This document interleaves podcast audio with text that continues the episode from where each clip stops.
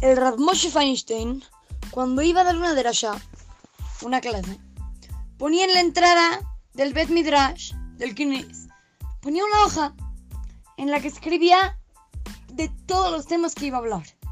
Entonces los alumnos llegaban, leían la hoja y sabían qué temas tenían que preparar para poder entender la clase de su rab. Muchísimos grupos de gente prepararon la clase del rab, todo para poderla entender.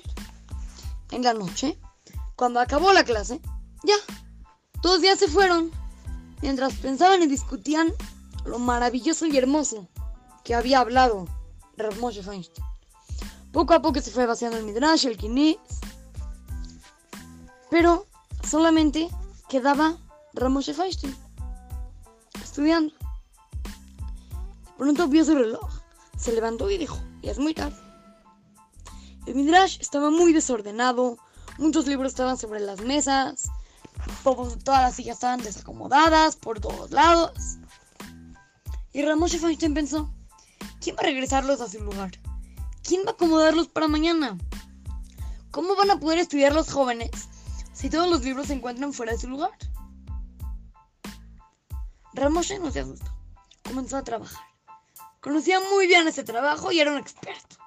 Día con día se preocupaba por regresar cada libro a su lugar. Veía ese libro, ah, ya se va aquí, y lo llevaba. Y ese, ah, vaya.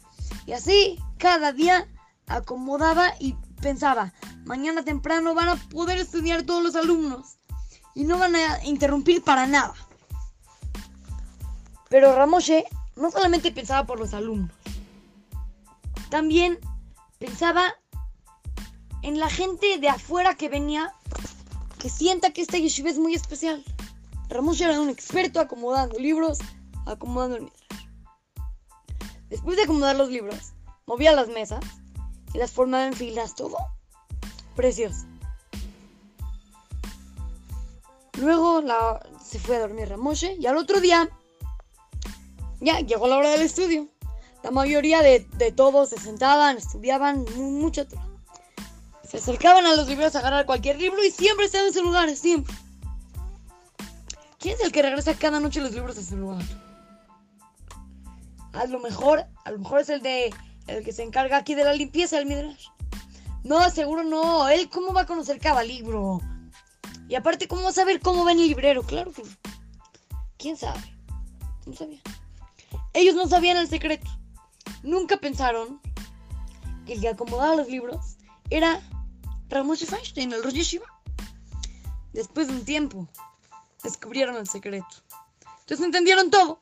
Rav Moshe no solo se preocupaba por no interrumpir su estudio de Torah de él, sino también se esforzaba para que no se interrumpiera el estudio de Torah de los alumnos.